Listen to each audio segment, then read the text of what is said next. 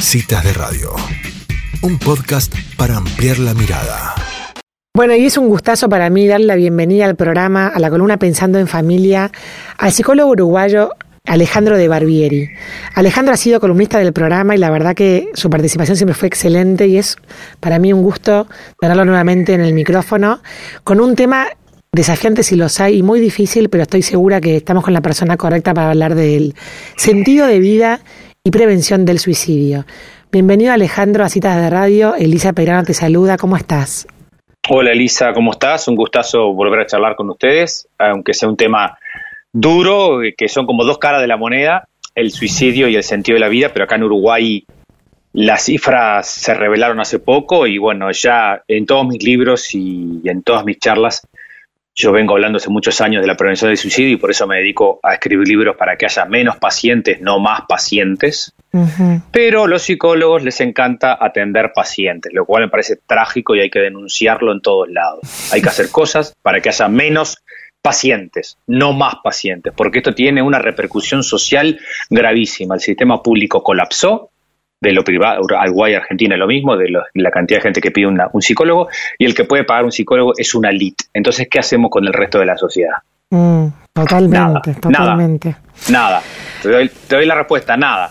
La gente se arregla como puede y termina sufriendo, muchos intentan suicidarse y los que no terminan deprimidos. Claro. Bueno, Alejandro, eh, tal cual, es un tema durísimo, eh, está buenísimo poder abordarlo, creemos que poniéndole palabras es, el primer paso para empezar a, encararlo. Tenemos una, entrevista pendiente que le pasé le cuento a la audiencia con la autora de una cuenta llamada arroba empezares, que es una cuenta de Instagram, que es una madre. Claro, Jess Brown, que es una madre que ella visibilizó su dolor para poder ayudar a otros porque ella consideró que, va, una carta de su hijo le contó que ella no podía, que él no podía expresar su dolor y hablar de este tema. Entonces, creemos que nuestro aporte es justamente traerlo a colación frente del micrófono para que si alguien escucha esta, esta nota con vos, sepa de que hay salida. Bueno, ahí, y, claro, o sea, la, la, la, la mayoría son, son, a ver, cuando yo, cuando a veces nosotros los psicólogos decimos, eh, prevención del suicidio, cuáles son los elementos ¿no? que hay que tener en cuenta y, y, pues, ponerle son evitables. Eso primero siempre pienso en una palabra de, amor y de cariño y de, y, de, y, de, y de mucha luz y fuerza a esas familias que están elaborando un duelo. Porque no hay cosa peor que escuchar justo y prender la radio y que diga un psicólogo, usted lo pudo haber evitado y no lo evitó. Claro, claro. ese es el primer mensaje para los papás que están haciendo un duelo, que muchas veces no lo pudieron evitar porque no tenían la capacitación para ver qué era lo que le pasaba a su hijo. Pero sí también de tanto hablar en la radio y en la tele de estos temas, eh, mucha gente me escribe, Ale, esas señales que tú dijiste, nosotros no las supimos ver. Entonces, por eso creo que, es importante eh, esto, ¿no? Hablar, visibilizar. Antes no se hablaba. Más o menos las cifras siguen siendo las mismas. Lo que pasa es que ahora se, se hablan más, se comunica más, y esto es muy importante, porque cuando uno, como dice el poeta Antonio Machado, la pena compartida es la mitad de la pena.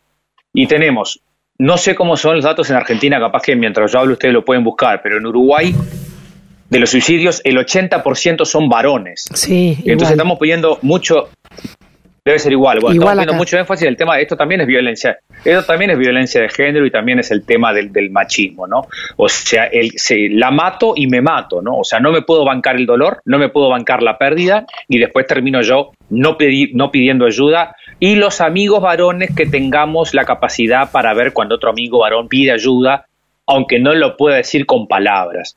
A veces utilizamos en forma despectiva, ah, esta etapa terapia, no sé cuánto, no, eh, la terapia es muy importante, como dije hoy, pero tenemos que llegar a los que no pueden pagar una terapia. Entonces, el tema de, hablar es fundamental, porque cuando uno habla, que eso es lo que es la estrategia que va a utilizar una persona cuando está en riesgo de suicida, que es, simplemente este, hablar, ¿cómo estás? ¿En qué te ayudo? Estoy acá, ser honesto, no, no, no me imagino cómo te sentís, ayúdame, cómo te puedo entender, ¿no? ¿En qué te puedo ayudar? Y sobre todo, valorar aprovecho para difundir aquí estoy chat, que es de un capo argentino joven que tiene un chat para que lo que están escuchando de Argentina, que se llama aquí estoy chat, que es del lunes a viernes, que te dan contención emocional por psicólogos y voluntarios este, vía chat, porque la palabra fundamental, lo que tú dijiste, el tema es que tenemos mucha gente que no puede abrazar su dolor, que no puede transitar el dolor, que una pérdida laboral o una pérdida de pareja lo ve como definitivo. Entonces se mata para matar el dolor. ¿Se entiende? Entonces esto es lo que tenemos que ayudarlo, que esa persona pueda transitar el dolor, porque el que se mata es porque no puede soportar más este dolor. Entonces es muy importante preparar a nuestros hijos, lo que hablamos con ustedes cuando hacíamos la columna hace tiempo de Educar sin culpa, que es preparar a nuestros hijos para que se frustren. Porque si evitamos que sufran, los hacemos sufrir más, porque la vida no te va a mentir. Mira, Alejandro, qué bueno que traes esto de aquí estoy punto chat, porque en realidad hay veces que en el chat o por WhatsApp, en el anonimato del, del número, quizás alguien pueda animarse a, chatear algo que no se animaría a decir. Es excelente, es, salió, es nuevo, salió en el 2020, creo que con la pandemia, yo me contacté con ellos porque yo armé una movida por Instagram que ustedes la van a ver, que es el, el, el todo cuando, cuando vea gente que tiene el lazo, el lazo naranja de prevención de suicidio como foto de perfil, son mis colibríes voluntarios. ¿no? Le puse así la revolución del colibrí, que quiere decir que cada uno hace su parte, ¿no? Entonces, para generar embajadores de empatía, que es simplemente con la escucha, mostrando esperanza, con calma, con tranquilidad, pero porque hay que dejar hablar, hay que desahogarse y después el psicólogo obviamente tiene que preguntar, ¿verdad? ¿Pensaste en suicidarte? ¿Cómo? ¿Cómo lo tenés pensado? Esas preguntas son claves porque son las preguntas de evaluación del riesgo. Porque de repente la persona te dice, sí, ya, pensé cómo, mis padres no están, estoy solo, me tomé un litro de alcohol y tengo la escopeta de mi papá, me explico, entonces ahí hay que llamar directamente a, los padres para que rescaten al hijo y, vaya a la mutualista y saquen las, las armas de la casa. Pero si es antes, si es antes, bueno, se puede hacer mucho dándole las herramientas para, para hablar, ¿no? Entonces aquí estoy punto chat, funciona por WhatsApp de lunes a viernes y sábado y domingo con, con estos uruguayos, que hay muchos de Argentina también, armamos la movida de sosten, sosten, sosten, contención emocional vía Instagram. Entonces a mí me escriben, ah, le tengo mi sobrina, no sé qué, y yo le mando a los psicólogos este, voluntarios que se ofrecen, este, yo hago, hago como las conexiones, a escuchar y sostener gente vía chat de WhatsApp o chat de Instagram, hasta que tenga la consulta con su psicólogo en el caso que en el caso que tenga que esté yendo una terapia, ¿no? Claro. Mira, la cifra de Argentina es igual a la de, a la de Uruguay en, respecto a que hay 8 de cada 10 eh, víctimas son hombres, pero son cifras del 2018 y nosotros creemos que en el 2021, o sea, la situación en la vida cambió de mucha gente por el tema de la pandemia y la cuarentena prolongada. Eh, ¿A vos te consta que han aumentado? mira, la Organización Mundial de la Salud, fíjate, eso eso lo leí el otro día, ya no recomienda más el lockdown, la cuarentena obligatoria para, para países como los nuestros, digamos, por justamente por el riesgo de salud mental, ¿no? Mira. En adolescentes, acá, acá aumentaron en adolescentes los suicidios, porque justamente al estar solo, al estar encerrado, cuando perdés tu pertenencia, el sentido de la vida se nutre en los vínculos. Esto tiene mucho que ver con la sociedad que vivimos, Elisa, una sociedad individualista, egoísta, competitiva, estresante.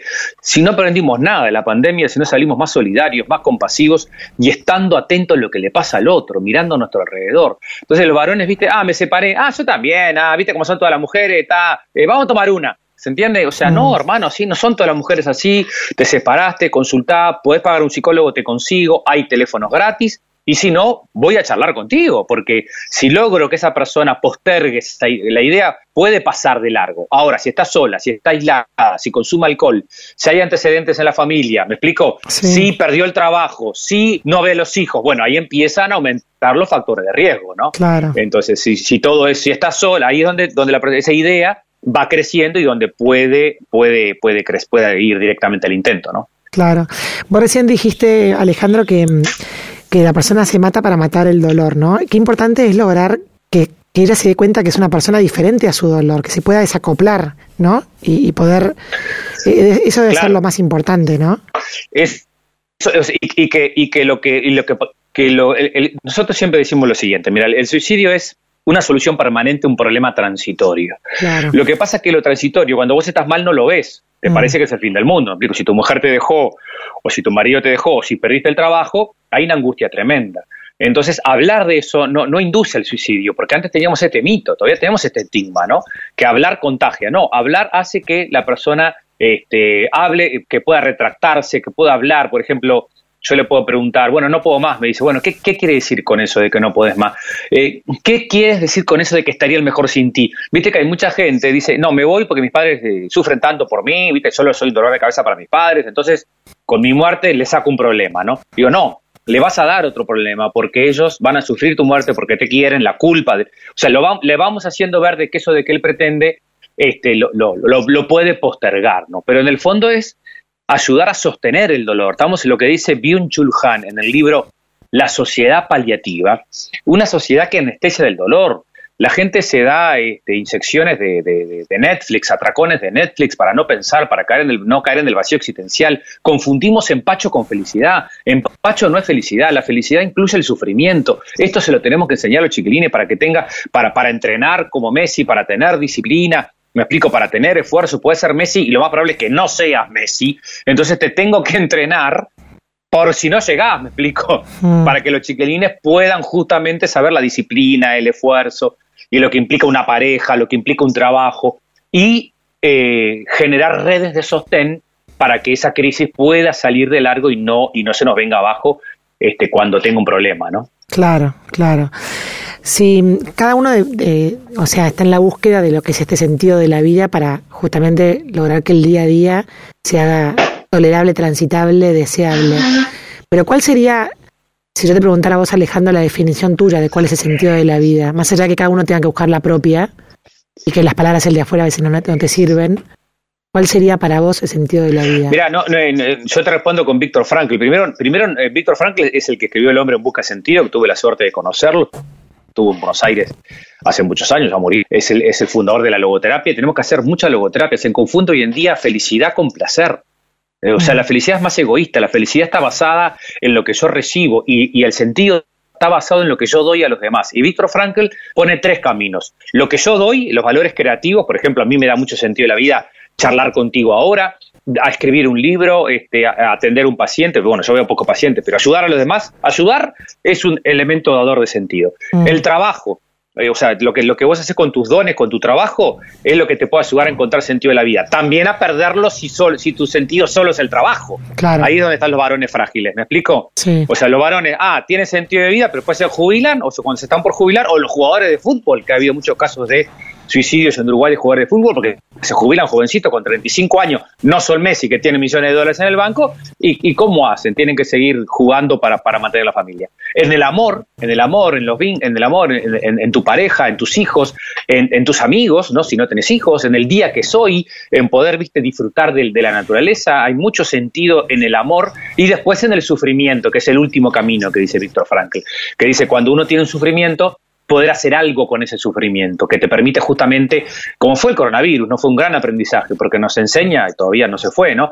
Nos enseña la soledad, nos enseña el silencio, nos enseña la muerte, la cantidad de muerte que hay en el mundo, cantidad de gente que está en duelo. Entonces, el sentido de la vida para mí también tiene que ver con el tu crecimiento como persona, pero sobre todo lo que hago por los demás y no confundir ese. Entonces, por eso hay sufrimiento, si no, la gente cree que felicidad es eh, placer, y claro, y, eso es estar drogado, no todo el tiempo estás eh, con placer.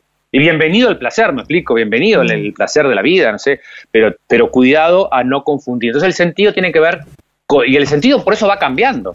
No es que, ah, no es una iluminación. Yo fui psicólogo durante muchos años atendiendo pacientes, después vi que no era lo mío, empecé a hacer charlas, a escribir libros, ahora le da mucho sentido a mi vida esto que hago. O sea, es como que vos vayas vas este, sintiendo que tu pasión, que tus dones y que tu capacidad, tus conocimientos y tus habilidades, que es otro problema que tenemos en Uruguay y Argentina. En Uruguay, Argentina que debe ser igual, solo el 40% de los chiquilines de uruguayos que van del liceo público y liceo privado, o sea, esto no tiene nada que ver ni, ni, con los gobiernos ni nada, ya es estructural, no, no llega a tercero liceo. En 15, o sea, cuando tienen 15 años, no siguen el liceo, solo el 40 sigue. El 40%, o sea, de 10 eh, alumnos, ¿verdad? Eh, de 100 alumnos, 40 este, logran pasar de, cuarto a quinto, perdón, de tercero de liceo a cuarto, 40 solo. El 60 queda por el camino. ¿Y esos que quedan por el camino qué hacen? Son jóvenes, se están fumando marihuana, de, un trabajo, este, o sea, ahí, ahí donde también como sociedad tenemos que darles herramientas para que los chiquilines se puedan proyectar, me explico, puedan trabajar, puedan sentirse que son útiles para los demás hay muchas cosas para hacer. Mira que me acabas de, acabas de meternos el dedo en la llaga a la Argentina, pues tuvimos un año y medio sin clases presenciales, un millón de chicos de deserción escolar. Lo sé, lo sé. O sea, justo nos dijiste lo que más nos cuesta. la organización, pero por eso yo di charlas para en la cuarentena Argentina, para Colombia, para, para México, para Perú y para Uruguay. Uruguay nunca mm. tuvimos cuarentena obligatoria, por más que la gente lo tomó como si fuera eh, obligatoria, pero igual los chicos podían salir, a, pero igual los afectó porque no salían tampoco los adolescentes. Entonces eso es un riesgo de salud mental. Yo creo que eso ya para la próxima pandemia ya se va a aprender de que, de que no es posible, porque la gente se angustia, se suicida, se mata, se deprime, pierde el trabajo, ¿me explico? Mm. O sea, entonces eh, esos son los, eh, lo difícil de, que, han tenido todos los gobiernos que transitar, ¿no? Eh, de las perillas de lo económico, lo social y la salud, ¿no? Sí, sí, sí, los aprendizajes, digamos. Pero lo di, di para. En Colombia fue igual que Argentina. Eh, todo un año y medio sin clases y bueno, el Zoom es fantástico, pero también, ¿ves? Ahí también la pandemia probó algo, Elisa, mm. que el profe es irreemplazable, que el maestro es irreemplazable, que el pibe aprende más en el aula que en el Zoom. El Zoom es una tecnología que nos ayuda, o el MIT, la porquería que sea, pero el ser humano es irreemplazable. Y eso es otra cosa que nos enseñó la pandemia, ¿no? Totalmente, totalmente. Eh, Alejandro, bueno, la última, y ya tenemos que ir cerrando, pero volviendo a, la cifra esta tremenda de que son los hombres en, en un 80%, un 80% digamos, ¿qué, qué, ¿cómo encuentra un hombre esa, esa demostración de vulnerabilidad o, un hombre que no puede hablar. vamos a poner un caso de alguien que no puede usar la palabra como, como medio, como puente. ¿Qué, le decís a ese Bueno, ahí, ahí eh, primero le diría que busquen Spotify mi podcast que se llama Terapeuta Coronavirus, y hay muchos, porque los varones escuchan más, la mujer lee más y el varón escucha más. Entonces ahí hay muchos podcasts que yo armé, hay otros, pero sé que yo armé mucho sobre la lexitimia, que es la dificultad para, para, para, poner en palabras las emociones. Porque muchas mujeres no dicen, mi marido es buenísimo, pero, pero no habla, no puede hablar. Entonces, o no puede llorar. Mira Messi como lloró delante de su mujer, delante de sus hijos, delante de sus compañeros. Porque es muy fácil decir, ah, es multimillonario, no sé qué, pero el tipo se quebró, tuvo cuatro minutos llorando que no se podía rearmar, pobre. Entonces, poder llorar para las nuevas generaciones, que Messi es un ídolo, ¿me explico? Es muy bueno. De ver, la imagen de que el varón llora delante de su mujer. Hay varones que no pueden llorar, llorar delante de su mujer porque lo sienten que es una fragilidad. Me quebré emocionalmente. No, nadie se quiebra emocionalmente, hermano. Hay que estar bien entero para decir no puedo más y preciso ayuda. Y nosotros saber reconocerlo cuando mi compañero no puede pedir ayuda. Explico, como un amigo que tenga, porque, porque a veces este, no es que no sé pedir ayuda y a veces yo no sé reconocer las señales de pedir ayuda. Por ejemplo, los varones somos muy de lo físico. Me duele la panza, me quedo mal esto, me duele la cabeza, me duele la espalda vamos somatizando, porque nos cuesta hablar de estoy angustiado. Entonces vos le decís, ¿qué vas? Estás triste, hermano, estás mal, hablaste con tu mamá, discutiste por teléfono y te cayó mal la comida, ¿me explico? O sea, es porque estás mal por tu mamá, estás mal por tu hermana o estás mal por, por, tu trabajo. Pero viste, no, no, yo voy a salir adelante, no te preocupes, es estrés, lo que tengo es estrés, viste que siempre si hay plata en el medio, al varón le encanta. Yo siempre cuando tengo un varón machista le digo eso. No, usted no está deprimido, señor, está estresado. Pero está deprimido le digo, le, digo, está estresado para que vaya al psiquiatra. Para que baje las barreras. Este, porque claro, para que baje las barreras. Lo dijo un, jugador de fútbol uruguayo que renunció al fútbol, se vino de Chile a Uruguay por un tema de depresión. Y dijo, si, si, vas al psicólogo es de poco hombre. O sea, ese machismo lo tenemos que realmente nosotros trabajar mucho, pero también este, eh, eh, tratar de captar las señales ¿no? de las personas que están tristes, que están angustiadas, que están solas, ¿no? Porque esto es muy importante, ¿no? Y, no, y no caer en los mitos de que si dice que se va a matar, ya, se hubiese matado. No, que, dice, eh, eh, que es un mito, ¿verdad? Este, que hablar del suicidio este, contagia. No, no contagia. Hablar del suicidio hace que la persona pueda hablar de la muerte, que calme la ansiedad y que pueda postergar si tiene la idea suicida, ¿no? Estar atento a los adolescentes que tienen autolesiones, cuidado con los adolescentes que tienen autolesiones, ¿verdad? Que muchas veces este, son la antesala del suicidio, a veces no, pero la práctica repetida de esto, viste que esos van como, como, como trabajando el dolor físico, ¿no? Y si sufren, si no sufren, viste, es como una cosa del adolescente de, de a ver si me siento vivo o no. Mm. Entonces, la, las autolesiones no siempre son antesala del suicidio, pero a veces habla de, de algo más vinculado a la depresión. Entonces, todo eso hay que, hay que cuidarlo, hay que llamar la atención, hay que buscar el psicólogo, pero si no puede pagar un psicólogo, bueno, buscar las redes como esta, aquí estoy punto chat, este, o, otras redes que, debe haber en Argentina muchas para buscar ayuda y, sernos cada uno de nosotros embajadores de empatía y, de calma. Alejandro de Barbieri, muchísimas gracias nuevamente por esta cita, esta cita de radio. La verdad que no nos equivocamos en llamarte. recuerden que estamos de cuarentena, queridos amigos argentinos, pero no está de cuarentena la esperanza y no está de cuarentena que vos busques un sentido a tu vida, porque la salud se mide en proyectos. Podés medir la salud por el colesterol, pero también se la puede medir por si tu vida tiene sentido, si tenés proyectos. Si tenés proyectos, no envejeces nunca, porque tenés 80 años y seguís pensando que puedes escribir más libros o hacer más cosas. Así como, como eh, lo ven ahí este, el baterista de, los Rolling Stones tuvo que bajarse de la gira, tiene 80 años, Este, porque el médico le dijo, o sea, todos los, los, Rolling están ahí haciendo gira por todos lados. O sea, descubre tu pasión y dale al mundo que te precisamos, todos nos precisamos. Así que si faltas tú, nos faltas a todos. Muchísimas gracias. Gracias, un abrazo enorme. Adiós. Bueno, y así pasaba en esta cita que la descoció Alejandro de Barbieri, hablando de este tema tan difícil, y retomo esta frase, hablar del suicidio no contagia. No te pierdas el próximo capítulo del podcast de Citas de Radio. Búscanos en redes. Somos Citas de Radio.